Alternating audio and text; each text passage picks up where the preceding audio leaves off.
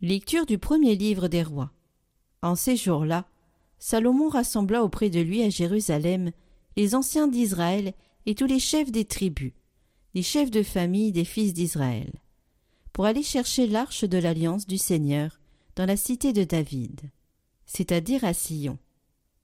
Tous les hommes d'Israël se rassemblèrent auprès du roi Salomon au septième mois, durant la fête des tentes.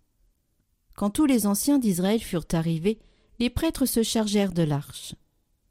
Ils emportèrent l'arche du Seigneur et la tente de la rencontre, avec tous les objets sacrés qui s'y trouvaient.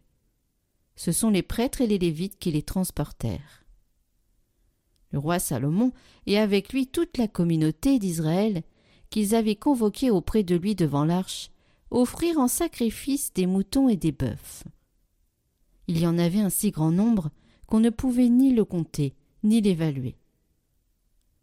Puis les prêtres transportèrent l'arche à sa place, dans la chambre sainte que l'on appelle le Saint des Saints, sous les ailes des kéroubim. Ceux-ci, en effet, étendaient leurs ailes au-dessus de l'emplacement de l'arche. Ils protégeaient l'arche et ses barres. Dans l'arche, il n'y avait rien, sinon les deux tables de pierre que Moïse y avait placées au mont Horeb, quand le Seigneur avait conclu alliance avec les fils d'Israël à leur sortie du pays d'Égypte.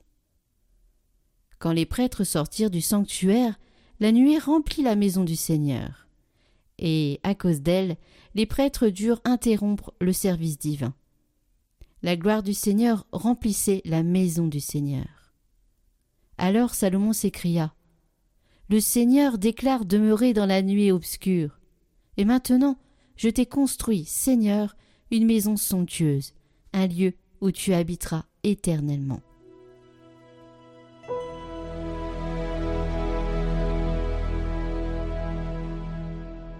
Monte, Seigneur, vers le lieu de ton repos, toi et l'arche de ta force. Souviens-toi, Seigneur, de David, de sa promesse au puissant de Jacob. J'interdirai tout sommeil à mes yeux avant d'avoir trouvé un lieu pour le Seigneur. Voici qu'on nous l'annonce, à Ephrata. Nous l'avons trouvé près de Yagar.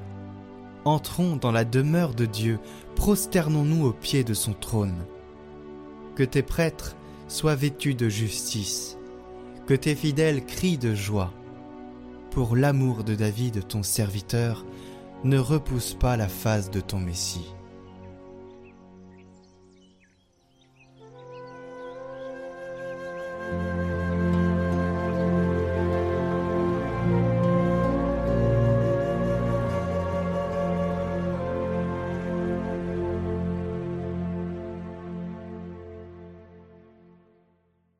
Évangile de Jésus-Christ selon saint Marc. En ce temps-là, après la traversée, abordant à Génézareth, Jésus et ses disciples accostèrent. Ils sortirent de la barque, et aussitôt les gens reconnurent Jésus. Ils parcoururent toute la région, et se mirent à apporter les malades sur des brancards, là où l'on apprenait que Jésus se trouvait. Et dans tous les endroits où ils se rendaient, dans les villages, les villes ou les campagnes, on déposait les infirmes sur les places, il le suppliait de leur laisser toucher, ne serait-ce que la frange de son manteau, et tous ceux qui la touchèrent étaient sauvés.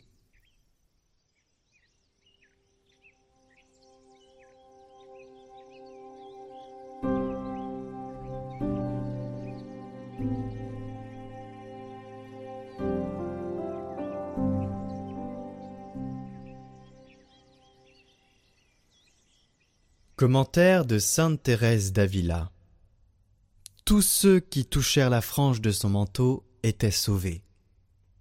Ô vrai Dieu et mon Seigneur, pour l'âme affligée de la solitude où elle vit en ton absence, c'est une grande consolation que de savoir que tu es partout.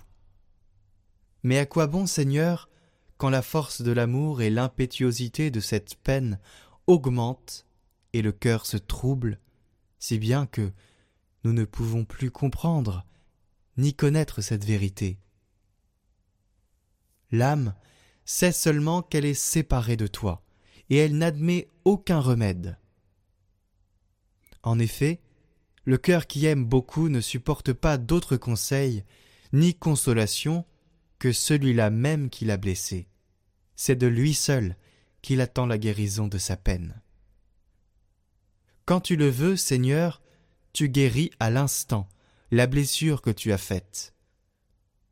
Ô bien-aimé véritable, avec quelle compassion, quelle douceur, quelle bonté et tendresse, avec quelle marque d'amour tu guéris les plaies des flèches de ton amour. Ô mon Dieu, tu es le repos de toute peine. Quelle folie que de chercher des moyens humains pour guérir ceux qui sont malades du feu divin. Qui peut savoir jusqu'où va cette blessure, d'où elle vient, et comment apaiser un tel tourment? Comme l'épouse du Cantique des Cantiques a raison de dire Mon bien-aimé est à moi, et je suis à lui. En effet, l'amour que je ressens ne peut pas avoir son origine dans la bassesse de mon amour. Et pourtant, mon époux, si bas que soit mon amour, comment se fait-il qu'il dépasse toute chose créée pour atteindre son Créateur?